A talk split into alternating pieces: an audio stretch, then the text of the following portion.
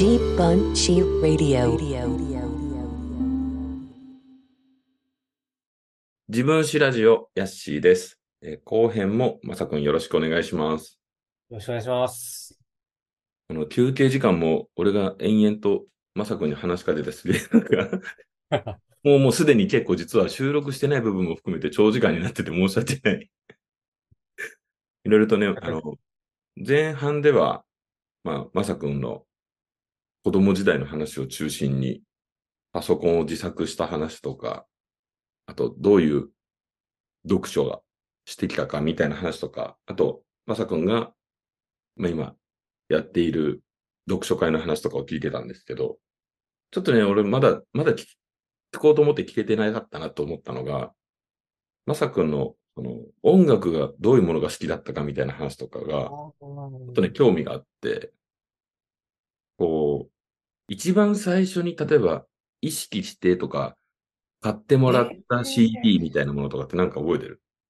一番、なん、え、なんだろ子供の頃に、まあ自分で買ったでもいいし、まあ親に買ってもらったでもいいんだけど、う。えー、なんだろう？なんだろうな。音楽。うん。うーん。音楽。はじめの。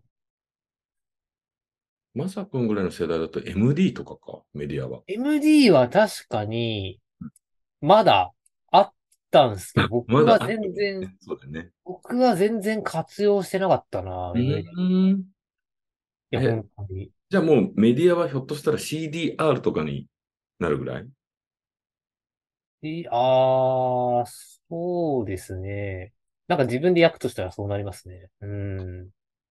なんだったらもう、小学校とか中学校ぐらいだったら MP3 プレイヤーとか、もう、もうそれはそうですね。MP3 プレイヤーはあったし、うで、なんか、なんか、でも学生だからあんまりお金出せないじゃないですか。だからうんよくわかんないメーカーの謎の MP3 メーカー、MP3 プレイヤー持ってるやつとかがいるんですよ。お前どこのだよ、それ、みたいな。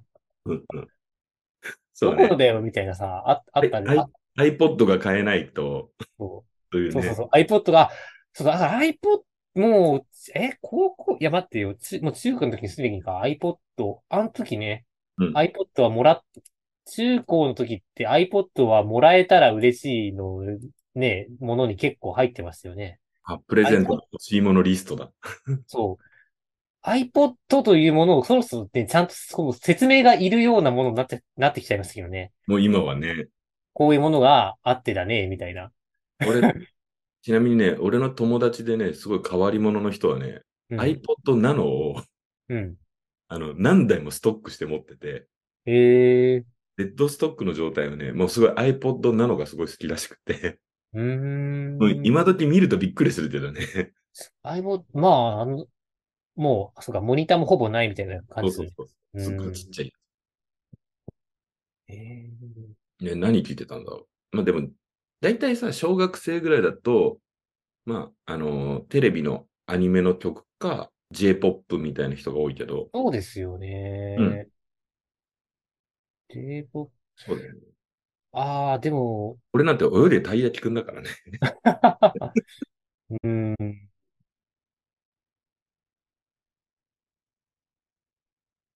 そうですね。でも、あれかな？ああ、でも、ポルノグラフィティとかは好きだったかもしれないですね。ちょうど、全盛期だったから。まあ、でもね、CD っていうか、あの、ソフトとしては、ちゃんと買うのは結構、なんだろう。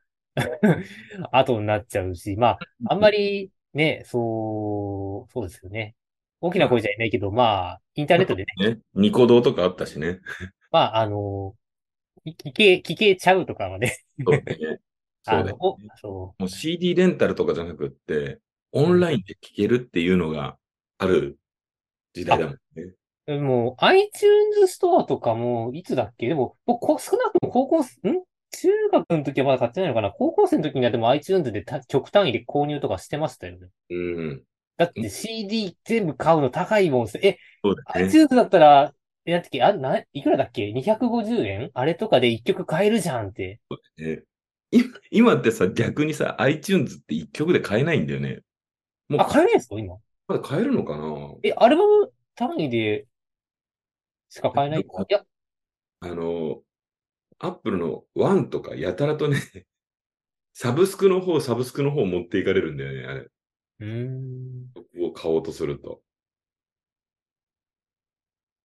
たまたまちょっと知り合いがイベントで、あの、うん楽曲を使いたいからって言って、うん。でも CD を探すのも大変だからどうしたらいいかなって言うから、いや、Apple Music で一曲で買えばいいんじゃないって話してたんだけど、どうやっても買えないっていう話になって、ええわかんない。買い方はあるのかもしれないけど、もう今や、その、音楽を流通しているプラットフォームの側が、もう要はサブスクが当然であって、曲単位で購入するって正気ですか？みたいな感じなんだよね。だから多分ね、本当に DJ をデータでしてる人以外は、曲単位で買うメリットって多分あんまりないんじゃないかな。うーん。いよっぽどマニアックなものはまた別だろうけど。や、昔はだから iTunes ストアで曲単位で買えるのっていうのは、あの、そうだね。あの、一つ、一つあの、だからなんですかね、こう、か、革命、革命っていうか、時代が一個進んだっていう感じはありましたよ、やっぱり。うんそうだね。だって、まあ、多分、まあ、あの時多分、まあ、まあ、でも一、本当に一番安かったのは、CD をレンタルして、ちょっとね、うん ちょっとね、レンタルして、スッと、かすめていくっていう方法もあったと思いますけど、まあ、正攻法で行くと一番安いのは iTunes ストアで買うことだったっていうう。ん。うん。お、うんいやあんまり中高も何かこのバンドだったり、こう、特定の音楽ジャンルだったりとかって、そんなにハマったっていう記憶はそんなにない感じなんだね。うーん。そうですね。うーん。こう、ジャンル。あ、でもなんだっけ、10あ、これも、あ、でも、今ね、iTunes、あの結構活用してるから、今ね、iTunes のあの、ライブラリとかバーって見てたんですけど、うんそういえば確かに中学の終わり、終わりぐらい、中、でもこれ中学生の時とかに、誰だっけな、なんか、好きな友達とかがいて、なんかエルレガーデンとか教えてもらって、ベストアルバム買ったりとかはありましたね。これ見たら、うんエルレガーデンベスト1999-2008だから、う ん多分、ギリギリ中学生ぐらいの時に買ってるかもしれない。これうんガーデンね。うん。でも知った時にはすでに終わっていたみたいな感じでしたね。うん。そんな感じ。まあでもあんまりこう、ジャンルでこれみたいなとかは、そんなになかったかそれからライブに行ったりとかっていうのでもなかった、な。うね。ん。別に音楽ってそんなに、重要っていうか、その自分の中では、まだその頃はそんなに聞いたっうんていうのじゃなかったのね。うん。そうですよね。もうちょっとなんか意外。こんな感じで、あんまり、うん、関心、関心ないし、なんなら、ぼよくよく考えてみると、僕そんなにそもそも、テレビもそこまでたくさん見るような子供じゃなかったんですよね。うん、うん、うん。だからなんか、なんですか？だから M ステたくさん見てましたとかそういうわけでもないし、うん。うん。むしろえ妹とかの方がそういうの好きだったかもしれないな。へえじゃあ、この前編でも話してもらったような、まあ、パソコンとかの方に興味があったのかねパソ。コンとかそうですね。インターネットとかの方にですよね。うん。うん。周りの友達とかも、そういうネットだったり、パソコンだったりに興味ある人が多かった？まあ、そうですね。よく遊ぶ友達はそういう、まあネット、ゲーム、うん、そっちの方が多いですね。う。うんん。そうか、そうか。だから、何ですかね。うーん。なんだろう。こう、ジャンル違うけど、だから何ですかね。多分、R 指定とかとちょっとだに似てる感じだと思うんですよね。ああ、なるほど。クリーピーナッツ。の中心にいるわけじゃないみたいな感じです。うんうんうんうん。うん。 Creepy Nuts の R 指定ね。 Creepy Nuts が R 指定の。うん。そう。だから、R 指定とか、あ、多分、あの、ちょっと違うけど、なんか同じ族の出だな、みたいな感じはちょっとね ありますよ。あの、あの、なんだろう、例えば高校のクラスの中で、うん。ものすごい陽キャで、うん。チームのリーダーとかっていうのでもないし、全く違いますね。何かの、いわゆる分かりやすい属性に入ってる人ではないっていう感じだよね。そうそうそう。うん。かといって、なんだろう、すごい、例えば、オタクだったりとかっていう、そういう集まりっていうのでもなくって、あんまりどこにも入らないっていう感じなのね。ああ、でもどっちかっていうと、でもその、なんですか、いわゆるオタクの集まりの方が付き合いが多かったと思いますね。うんまあ、うんパソコンとか、まあ、ゲームとかだったら、まあ、周りから見たらそうか。うん。うん。それもちょっと、なんか、ごめんね、失礼かもしれないけど、すごい、ちょっと意外だね。意外な。いや、そうですよ。だから、なんか、僕はだからその、なんか猫町クラブとかそういうところでの、大人になってからの趣味の場での立ち位置とかは、うんあんまり、なんか子供の頃の自分からするとちょっと、なんか別人みたいな感じはありますね。もう完全にもうなんか、イケてる高校時代を過ごしたぐらいだと思う。いやいや、そんなことはない。そんなことはないです。だからこの自分知らずで全てが今明かされていくみたいな。やばいね。ひょっとしたら、あの、まるまる、やっぱり配信しないでくださいってまさくんが言うかもしれない。うん。自分のブランディングがみたいな。ランディングが。ランディング。でもなんかそういうものを経て、うんいろいろ、やっぱり現在地があるからね。そうですね。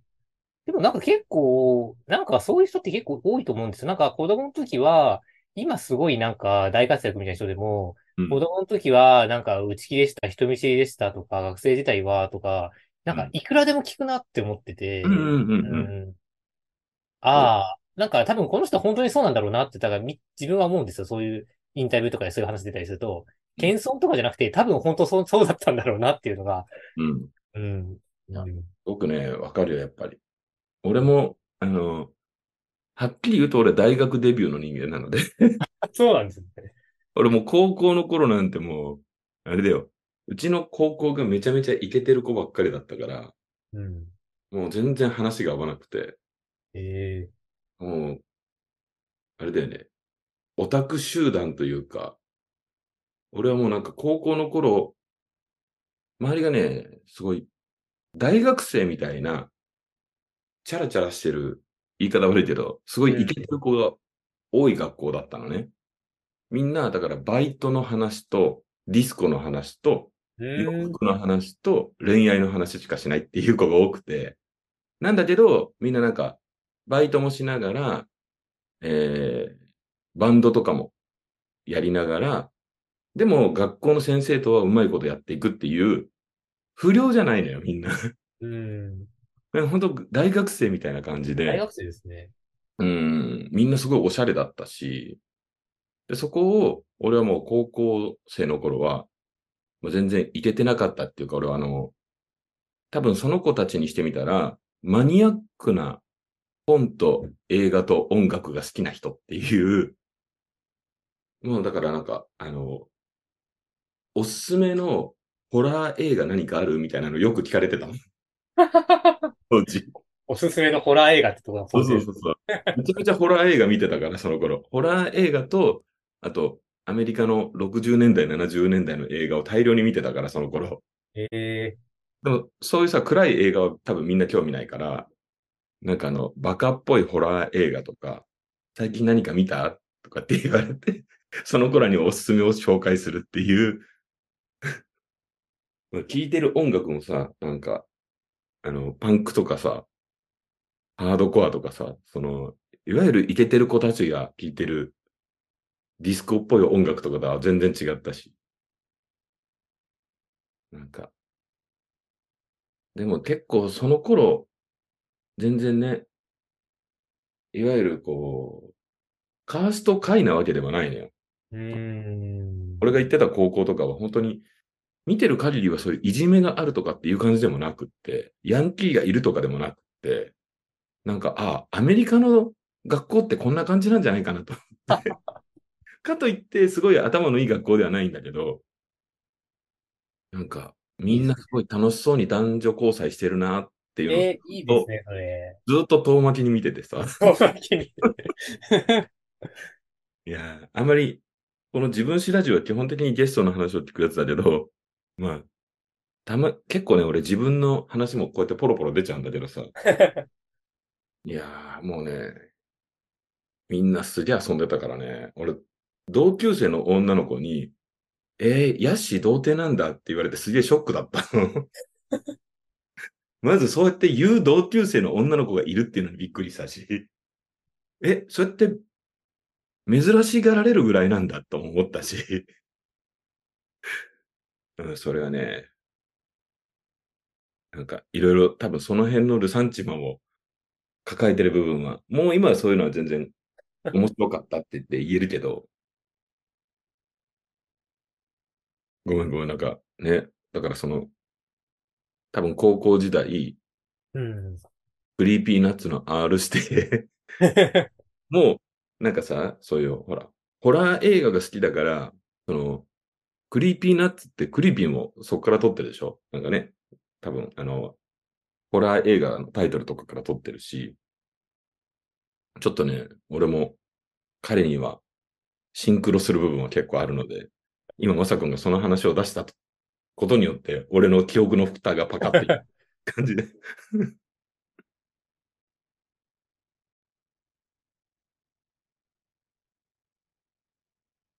高校の頃からじゃあまた、あれだね、高校卒業してからいろいろ環境が変わったりなんかね。うーん、そうですね。どうだろう。大学生、大学生、うーん。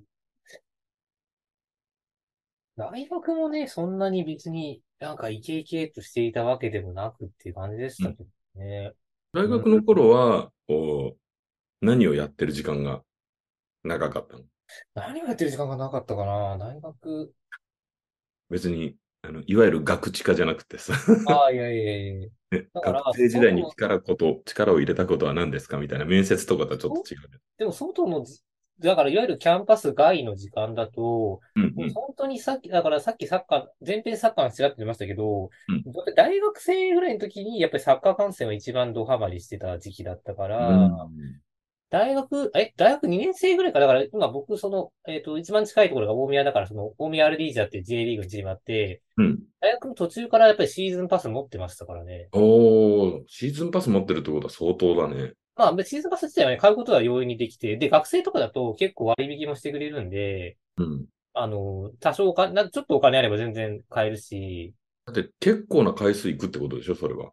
そうですね。でも、別にそんなに暇だから、別にね、土日とかは全然普通に行けますし、うん。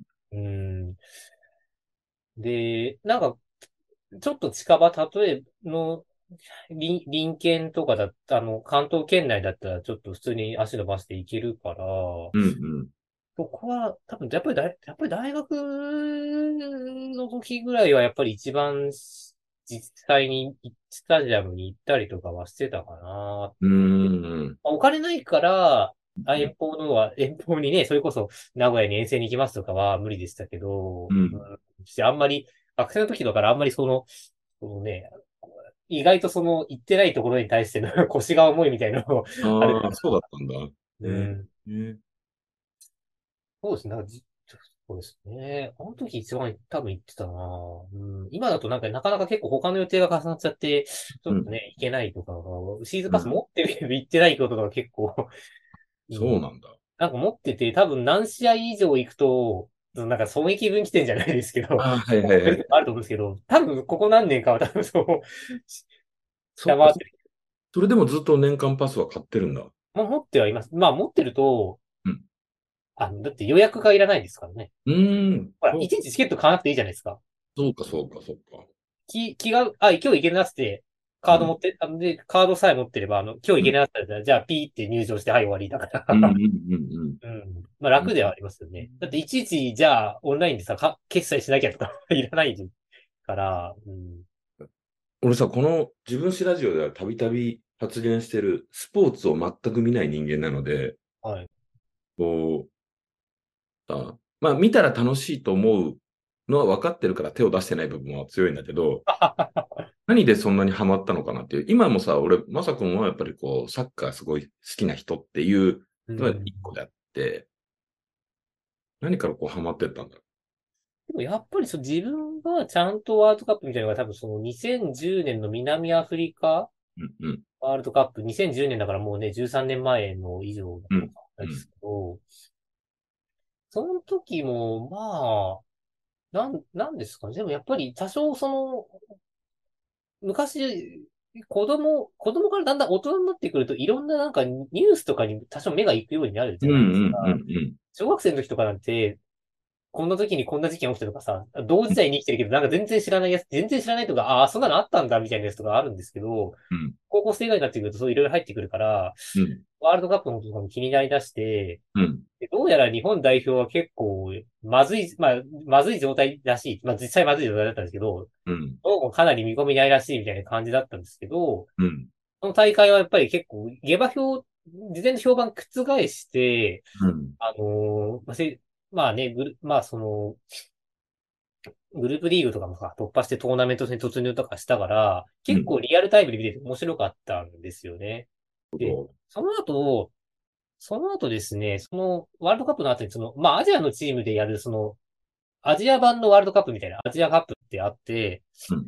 そこもその翌年の1月とか震災前とかにやったりしてて、それも、それも日本が優勝した結構、アジアカップもなかなか日本が簡単に勝てる大会じゃないんですけど、そこもなんか劇的な感じで勝ち上がってくる大会だったから、見てて面白かったですよね。あ、で、面白いじゃないか、みたいな感じで、で、な、だって、えっ、と、そこからかな、サッカー代表とかを気にするようになっていって、で、J リーグってとこに向いていくまでは、えっ、と、うんなんだっけな。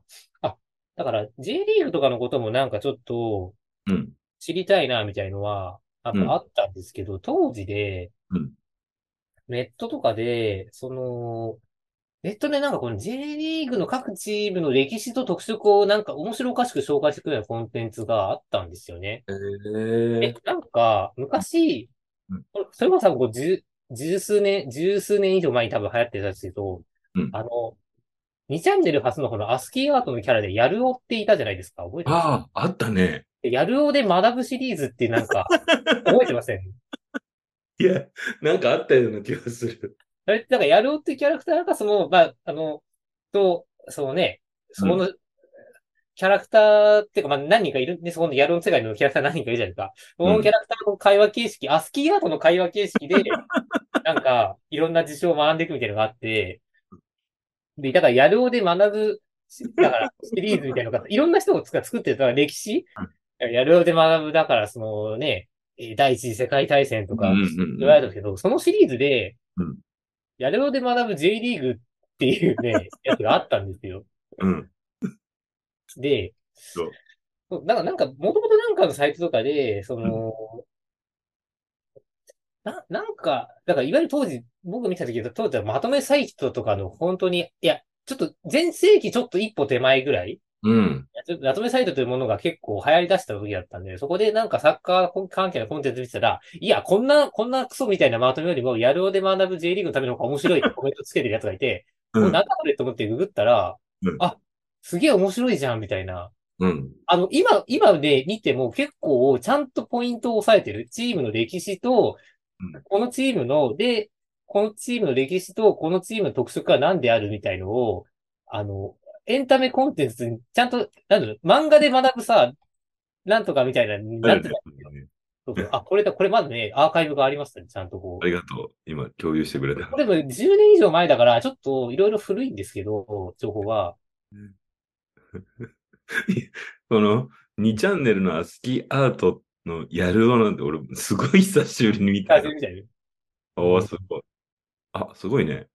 で、これ、日本だけじゃなくて、最終的になんかこれ、多分海外サッカーの話とかも、うん。になっていくんですけど、うん、そうか。まだちゃんとこういう世界観はあるんだね。あった。ああで、これで、えー、あ、どう、だから、いろんなチームとか、これで、ね、うん。そうかそうか、こういう、ここはこういう感じなんだっていうのが、あ、あ僕の記憶だと、ここで、なんかあまりにもこれが違うとか間違ってるみたいのは、うんその後見るようになって、あんまりなかったと思う。まあ、ちょっと細かい点忘れてるから、もしかしたらあるかもしれないですけど、大枠は合ってたと思います。だから、内容は。だから多分あれなんだろうね。その、一人が作ってるっていうより、いろんな人が、まあ、その掲示板っていうか、に当時だから2チャンネルか。だからさ、書いてたら多分間違ってたら修正されたりするから、そうですね。本当に集合値を、そのアスキーアートを用いたバカバカしい表現の アウトプットにしてるけど、うん。根底にあるデータとかをしっかりしてるんだろうね。そうですね。これ、まあでも結構基本一人で多分作ってたと思うんですけど、まあ当然そのやってる過程とか投稿してる過程でね、こうだ、ああだみたいなの入ってると思いますから。うん。あれじゃん、もう、ウィキペディアみたいな感じでしょ、だから。そうそうそうそう。そうか。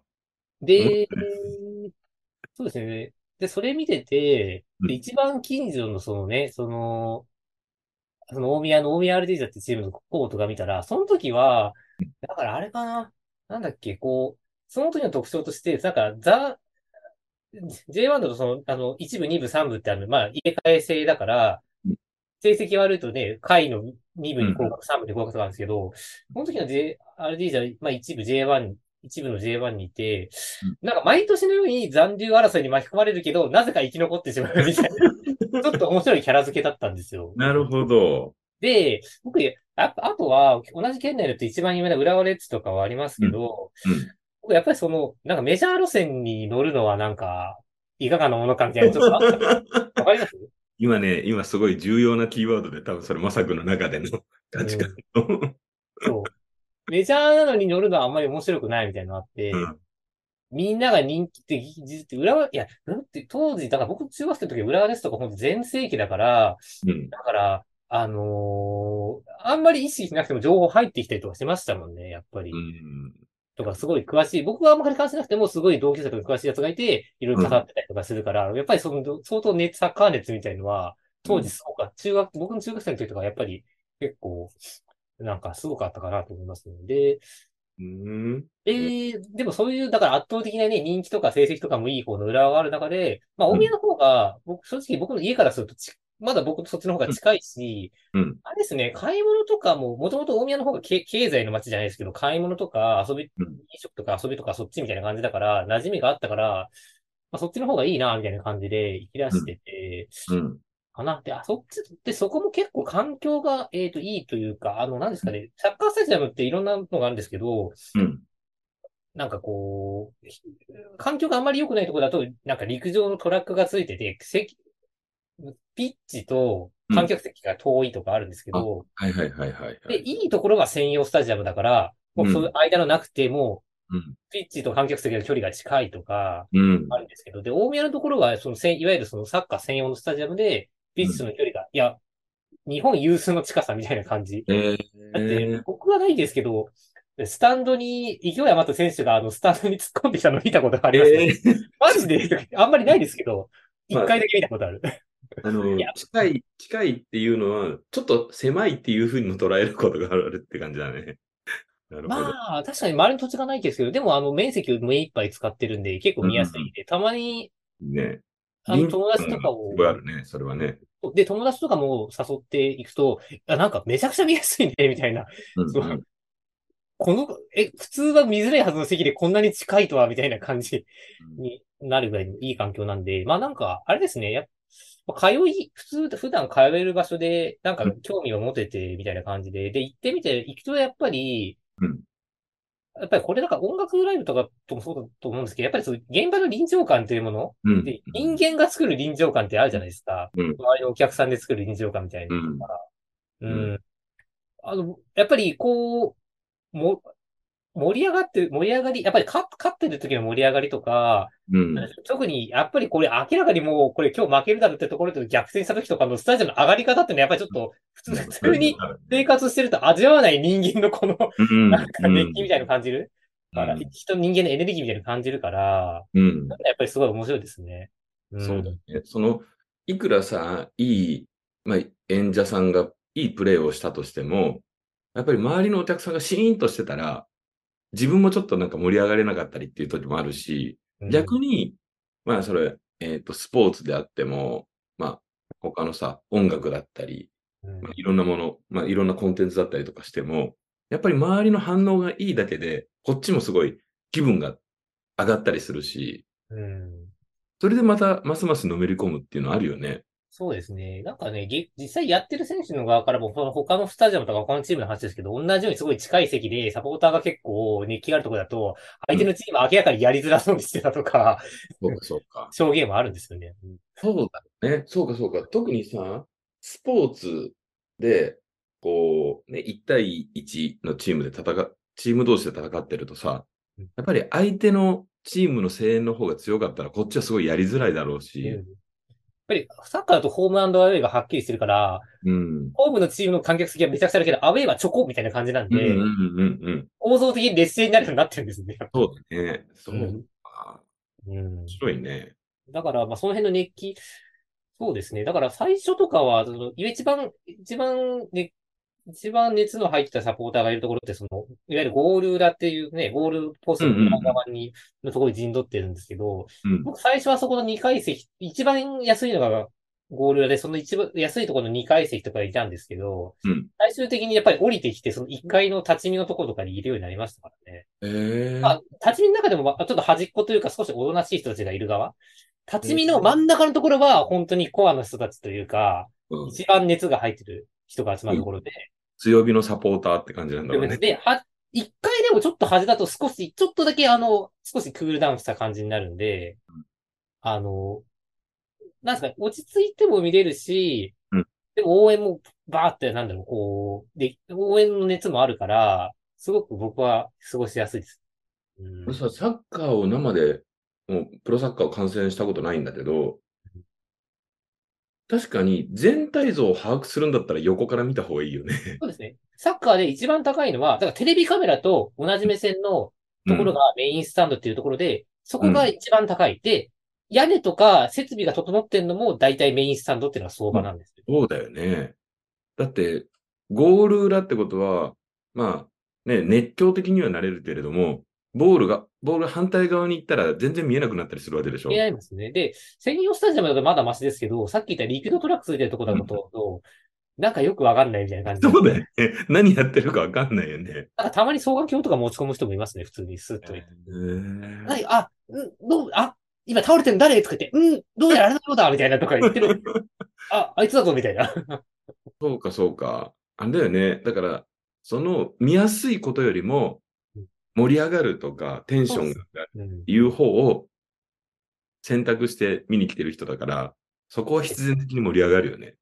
だし、サポーターのチームの中でも、だから、その、いわゆるその、なんですかね、コール、お応援のさ、リードを取るコールリーダーとかいるんですけど、うんうんうんうん。あの人たちって、スタンドのこっちが、スタンドの客客席の側向いてるから、見てることも多いから、ずっと見て、いや、もちろん見てるんですよ。試合も見てるんですけど、どうしてもこう向いて、あの最初に応援の声をかけ出したり、第一声で次はこのコールみたいな感じでやるから、必然的にこの背を向ける瞬間っていうのが出てきてるんですね。そうだよね。自分が見れなくなるかもっていう犠牲を払ってでも、その応援を盛り上げたいっていう気持ちだもんね。うん。そうそう。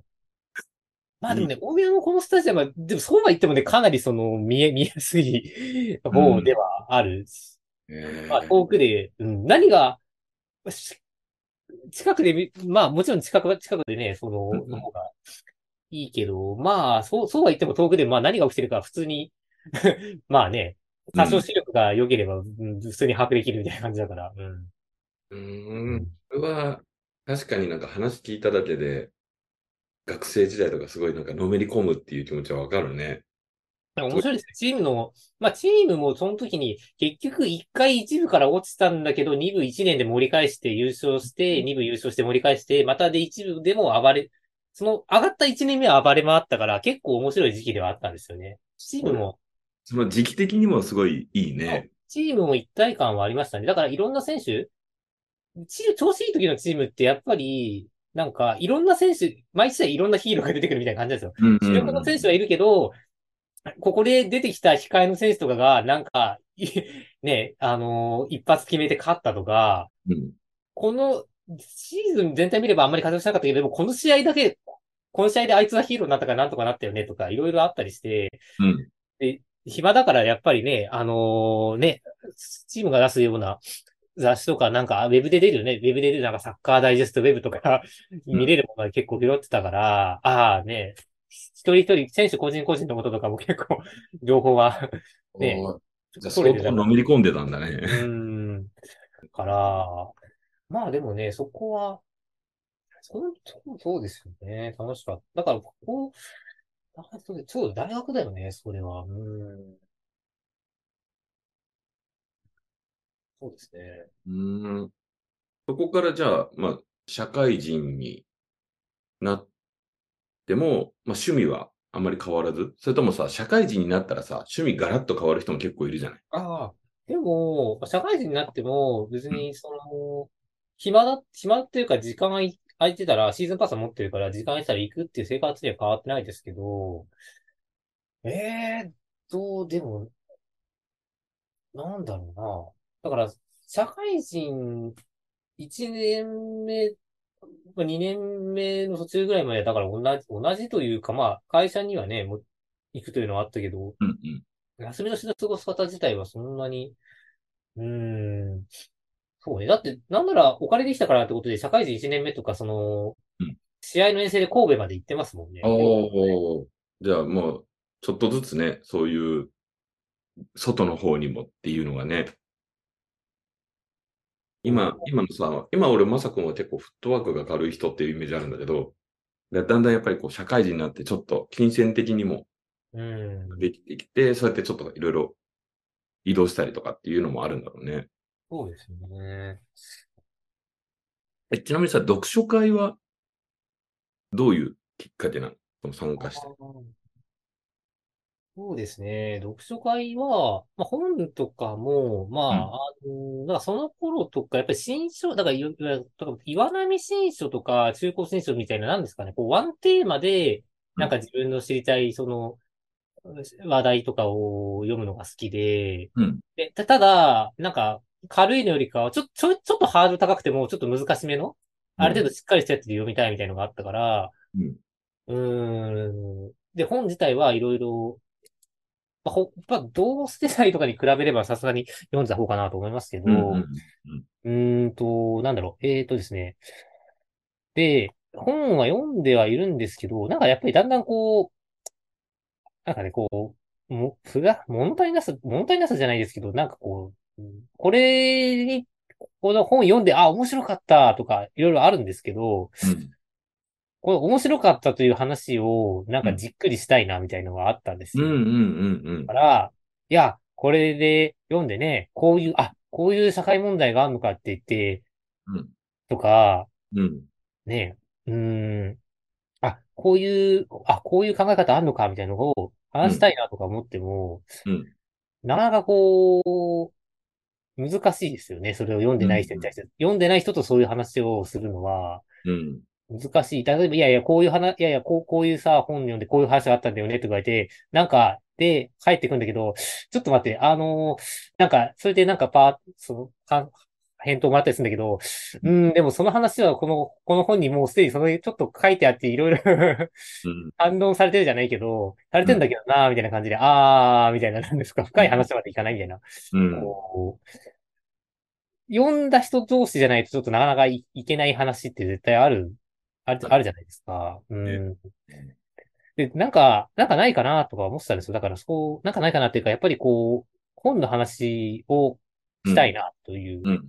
読んだ人とちゃんとしたいと思ってて、うんでそういう場所ってないのかなと思った時に、うん。えっと、あ、そうだ、読書会というものがあるのではないかっていうのを思いついたんですよ。ほうほうほうほ読書会って、えっとですね、僕が最初に読書会の、うん読書会っていうものがあるんじゃないかっていうのを考えたのは、う。うん。大学の、なんか大学のゼミとかで、ぜ、なんか、あの、みんなで、ゼミ生でみんなで本読んで、うん。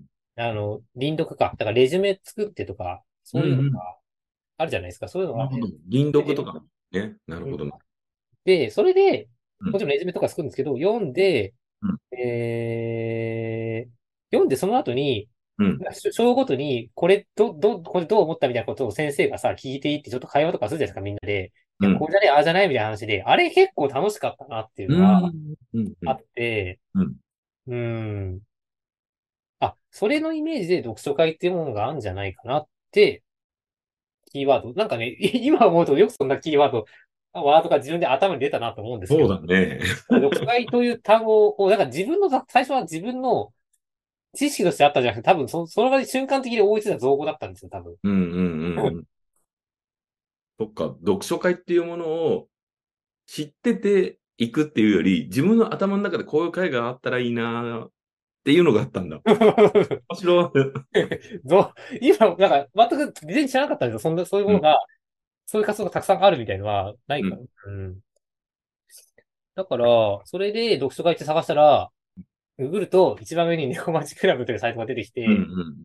ああ、で見てたら、あ、なんか結構自分の趣味に合うような本でやってるんだなって、うんうんうん。この、なんとかの本でこれやりますとかやってて、なんとかの本読んできて、読んできてくださいみたいなのありますけど、うんあ、結構これは、これは結構自分の趣味に合うな、みたいなのがあって、あ、で見てたら、うん東京のとかないのかなって見てたら、あ、次、今度やるやつがうん、自分がちょっと気になってた本で、ちょうどやるな、みたいな感じで、あ、これはちょうどいいや、みたいな感じで参加しますね。へえ。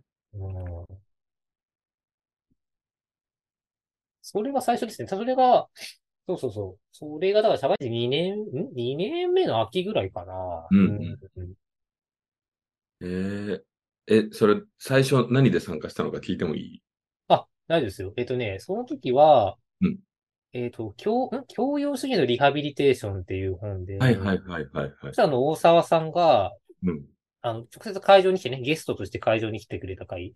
うん。多分、東名阪全部でなんかゲストでやったんじゃないかな、あれは。うんうんうん。そうそう。そんなそうだった気がする。え、でも、それってどれぐらい？何年ぐらい？2018年とかですよ、多分。?2018 年か。へえ。どうだった？最初に参加して。あ、でもすごい面白かったですよ、やっぱり。なんか、うん。まあそうですね。やっぱその、こん、えっと、読書会もそう面白かったし、うん。その、著者の大沢さんの話も、うん。トークもなんかね、うん。面白かったし、で、やっぱり一番、やっぱりその終わった後のね、懇親会って、まあ、その、日食パーティーみたいなね、感じでやりましたけど、あれが一番面白かったですね。あ、本、本、本を読む人あるあるの話みたいなすごいなんかした記憶が。なんか本棚に本を並べるときにここに、ここは一軍だみたいなの作るよね。あるね。そうそうそうかそうか。周りにね、あのー、読書家がいないと、そういうのって共有、共有できないというかさ、うん。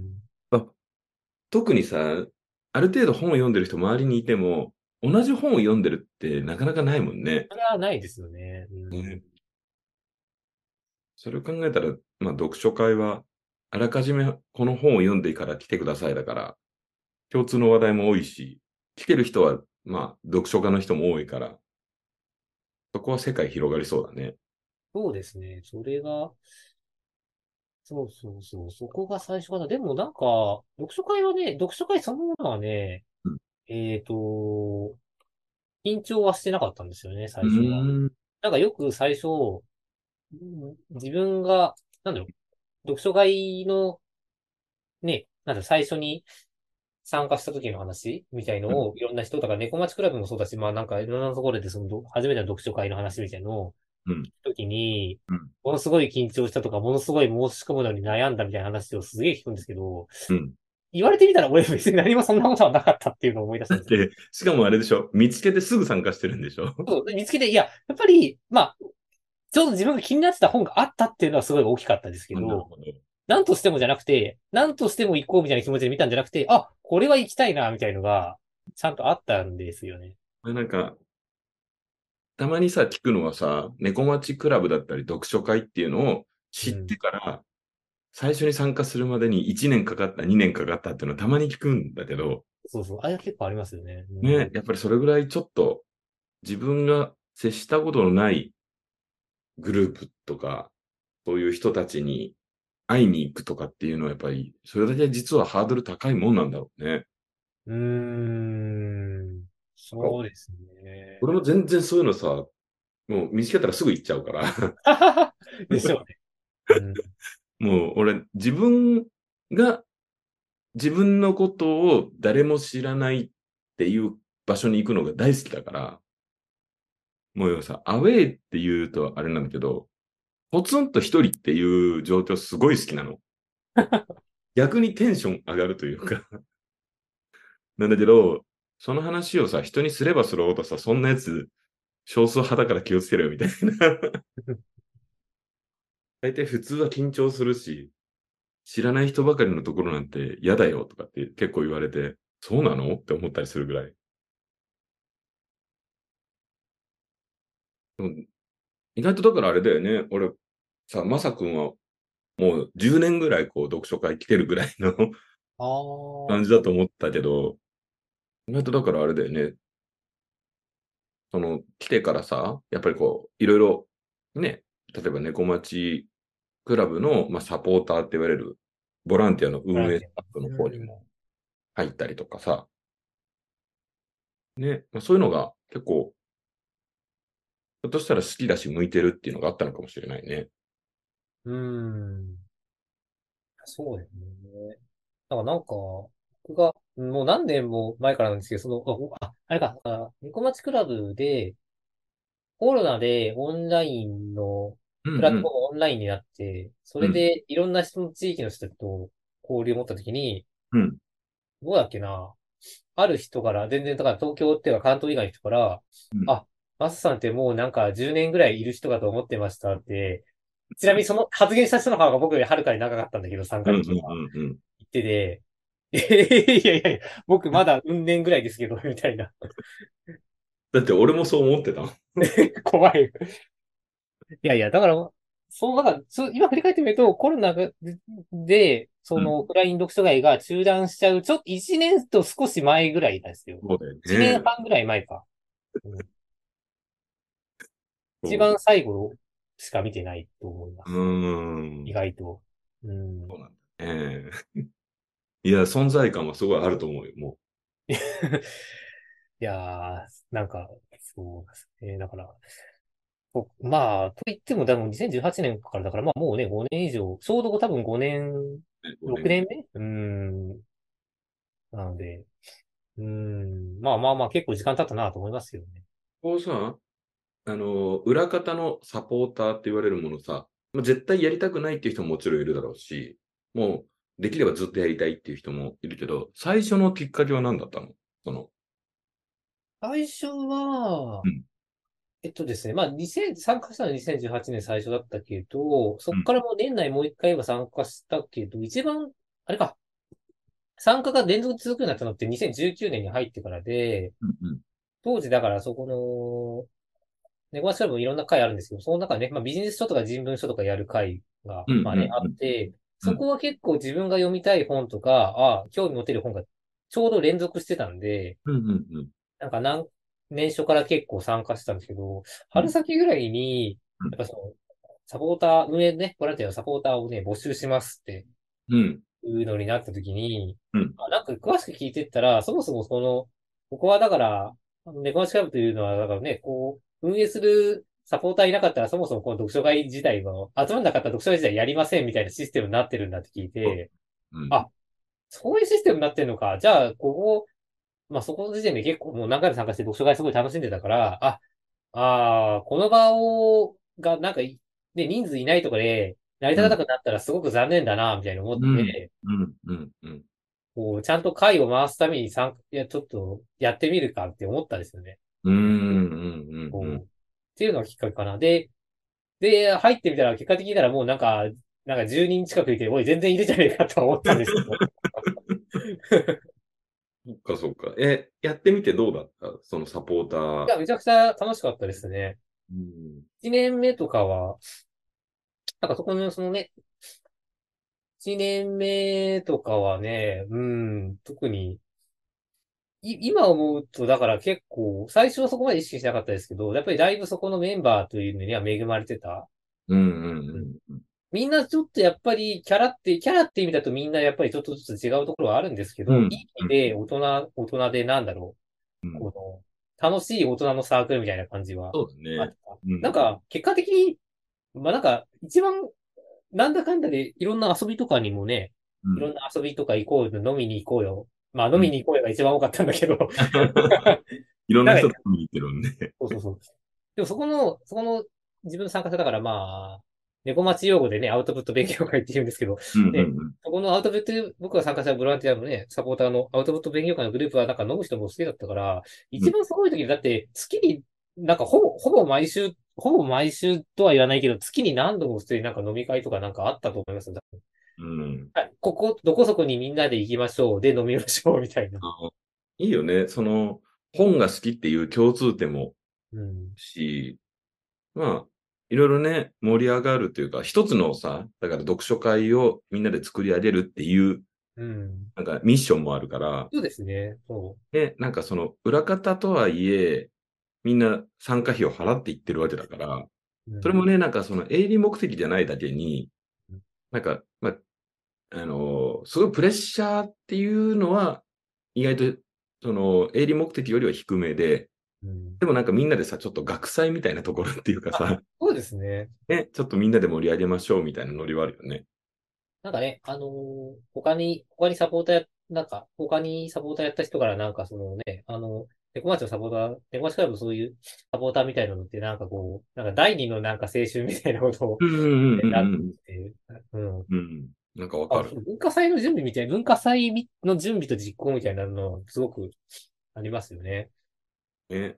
なんか最終的になんかね、旅行とかもい行ったしというか、うんもはや毎、もはやその、サポーター時代はそのね、1年2年とかで卒業だから、ってなんですけど、今、みんな卒業しても、だからそういう、なんだ、LINE グループとかメッセンジャーのか、グループとかはあって、うん。あの、なんだかんだで年一ぐらいで旅行とか行ってますよ。すごいよね。なんかそのさ、だから、まあ、いわゆる読書サークルなわけだからさ、読書会って考えるとすごい難しそうだけど、うん。あ本を読むのが好きな人たちの集まり、まあ、あと映画の会もあるしさ、ねまあ、。漫画の会とかもあるわけだから、そこでなんかね、別にその会に、まあ、ちょっといろいろな事情があって、しばらく参加できないって言っても、別に友達関係は続ければいいわけだし、そうですね。やっぱりそれ続けてから、当然、そこから、あ結婚してお子さん生まれました人みたいな人も、その自分のやってたサポーターのグループでねあったん、ですけど、僕はね、ちょっと会う機会なかっまだないんだけど、何人かはね、やっぱり、お家に遊びに行ってね、赤ちゃんだ 抱っこしましたとかやってる、やってる。やってます。うん。さ、やっぱり大人になるとっていうか、社会人になると、うん。新しい友達を作ろうと思うと、やっぱり、例えば飲み屋の常連になるとか、うん。と、学生時代からの付き合いがある人に誰か紹介してもらうとか、もうそれ以外って多分ね、仕事関係の人の延長になると思うのね。うん。でそういうの以外で友達を作ろうとかっていうと、何かのコミュニティに入るとか、まあ、えー、どこかに自分がそのグループに入るっていう一歩を踏み出さないとできないわけだから、それはね、なんか共通点がある人とかがいるグループだと仲良くなりやすいし、うん。第三の場所にはなりやすいよね。そうですね。そうやって考えると、今、あれだよね、まさくんが自分でもそういうさ、もう一つの場所を作ろうとしてるっていうのは、なんかすごいね、いいなと思うよ、見てて。ありがとうございます。うん。なんか、ね、そのね、猫町クラブっていう読書会にずっといるのももちろん一つだし、それをやりながらもう一つ作るとかさ、自分でやりたいことがあったら情報発信して、場所を借りて、自分で告知して、会計してとかっていうのは 大変だけど、やりがいもあるだろうし。ね。いやー本当はね、いろいろまさくんともっと話したいことがあったんだけども、相当結構時間が経ったの 確かに。本当はね、いろいろそのさ、例えば仕事だったりとか、あと、あの、まさくんと俺はヒップホップも好きだから、いろいろその辺の話とかもしたかったですけど、いやいろいろ子供の頃からの話を聞いていくとね、だんだんこう、なんか今のまさくんが形づけられるというかさ、その形作られるところのちょっと一面を見るような 気分を味わえたので、なんかね、すごい楽しかったです。ありがとうございます。何かまたあの、前編でもちょっと説明してもらいましたけど、何かお知らせとか告知があれば、お願いします。あ、そうですね。えっと、まあ、前編でもした通り、あの、そのね、さっきの自分でも読書会やってる大宮の、えっと、まあ、三菱港ってお店で読書会やってるんですけど、まあ、あとこれ僕の告知ってわけじゃないですけど、今度この三菱港っていうこのお店が、まあ、えっとですね、まあ、前、8月にちょっとも、もともとあった場所が店舗移転して新しい店舗になって、それのグランドオープンってことで、これから結構ね、たくさんの方のトークイベントとかが。含まれているので、で、ちょっとね、ま、あの、もう PTX とかにはもう公開されてるんで、もういいか、ここで喋っちゃっていいのか。うんえっとですね、なんかいろんな、なんかもう、毎週、毎週レベルで、えっと、待ってくださいね。公開。誰俺ね、ポッドキャストはね、誰がいつ聞くかわからないから、ひょっとすると、数ヶ月後に聞いてる人とかもいれない、いる、いるかもしれないんで、なんか、こういう言葉で検索するといいとか、あと、まあなんか、直近でね、こういう人が来ますよとか、過去来ましたよみたいなのがあると、わかりやすいかな。ああ、そういう意味だと、まだちょっと先、えっとね、先の方だと、ちょっと本、ちょっとここの書店、まあ、あの、本、本関係だと、11月2日のも、まあ、木曜日、あの、祝日の前の19時に、うん。あの、本屋 B&B とかの経営してる、内沼、なんて、内沼市、えっと、新、内沼慎太郎さんいうのかな？内沼さんか。うんが、その、その無印港っていうそこの場所に来て、あの、トークイベントとかを、えートークイベントをやります。うん。そう。内沼さん結構いろ本屋関係の、本関、本屋関係の本とかいろいろ書いてるんで、ちょっと多分本屋好きの人にはすごい有名な。まあ一番有名なのは多分 B&B のだと思うんですけど。。B&B は有名だもんね。はい。が11月2日に行く、まあいらっしゃるのと、あと、その同じ月のですね、11月26日日曜日の夜かに、えっと、あれかな。これも本屋系の人で、多分一番日本、本屋ライターって言われてる人たちが、あの、いろいろ今、えっと、いるんですけれど、うん。その中で、えっとね、わき、えっと、わっき、これ、ま、わっきまさやきさんのかな？えっていう、その本屋ライターの方がいて、で、実際に自分でも本屋さんとかも、あのかな、えーやっている、わきさんっていう本屋ライターの方がいるんですけど、この方も、が、えっと、11月29日日曜日に、この無知彦というお店に来て、この方のトークイベントも行う予定なので、で、うん多分いろんな、この人は本当に本の雑誌とかで本屋さんについての連載とかも持っててうん、僕が知る限りで多分、あの、日本のあらゆる書店とかのええ本の現場を知っているライターさん、うん。マキさんはライターさんなので、その本屋さん、うんあと、あ本屋関係の本とかもね、なんかこの日本の、なんかとに本屋、だからいろんな本屋さんを紹介する書籍とかもたくさん出してる方なので、本本屋好き、本好きには、あの、多分、のことはもしかしたらご存知の方いると思います。はいい。なので、そういう本屋さんとか 好きな方は、あのですね、無料志向のこの11月のイベントとかはちょっとぜひチェックしていただければと思います。はい。ありがとうございます。またね、まあ、大宮に行けば、そこでまた、まさくんにも会えるかもしれない。そうですし、その自分の本棚もあるんだもんね、そこにね。書棚がねあります、あります。いいね。ありがとうございます。またあの、あれだね。今、まさくんいろいろと日本各地に出向いて飲みに行ったりとかしてるんで、ね、あの、東京でもね、まさくんと飲んだり、名古屋でも飲んだことあるけど、またなんか飲みに行きたいね。そうですね。ね。前、東京で二人で飲んだりとかもしたもんね。まさかの出 出張先とその職場が近かったみたいな。ね、そうだよね。ありがとうございました。また、あの、今度飲みに行きましょう。行きましょう。はい。ありがとうございました。今日のゲスト、まさくんでした。ありがとうございまありがとうございます。